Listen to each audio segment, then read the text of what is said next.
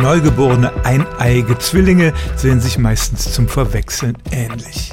Wenn es keine offensichtlichen Unterschiede gibt, wie zum Beispiel ein charakteristisches Muttermal, dann kann es tatsächlich schwer sein, die auseinanderzuhalten, zumal in den ersten Wochen, wenn sie noch keine ausgeprägte Persönlichkeit zeigen.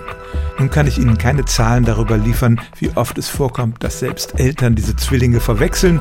Erstens merken sie es vielleicht überhaupt nicht und zweitens, wenn sie sich nicht sicher sind, welchen Zwilling sie nun vor sich haben, reden sie vielleicht nicht so gerne darüber.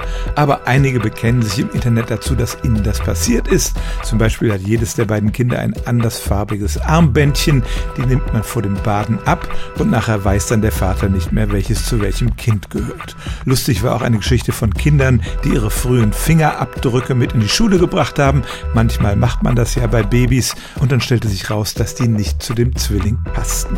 Es gibt ein paar Tricks, wie man die Kinder besser unterscheiden kann. Ich habe hier schon die Sache mit den Bändchen erwähnt. Dauerhafter ist Nagellack, den man unterschiedlich anbringt.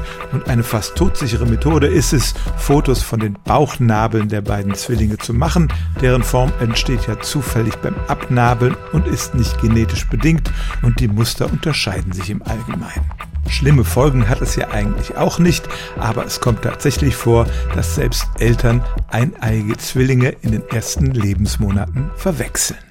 Stellen auch Sie Ihre alltäglichste Frage unter stimmtz.radio1.de.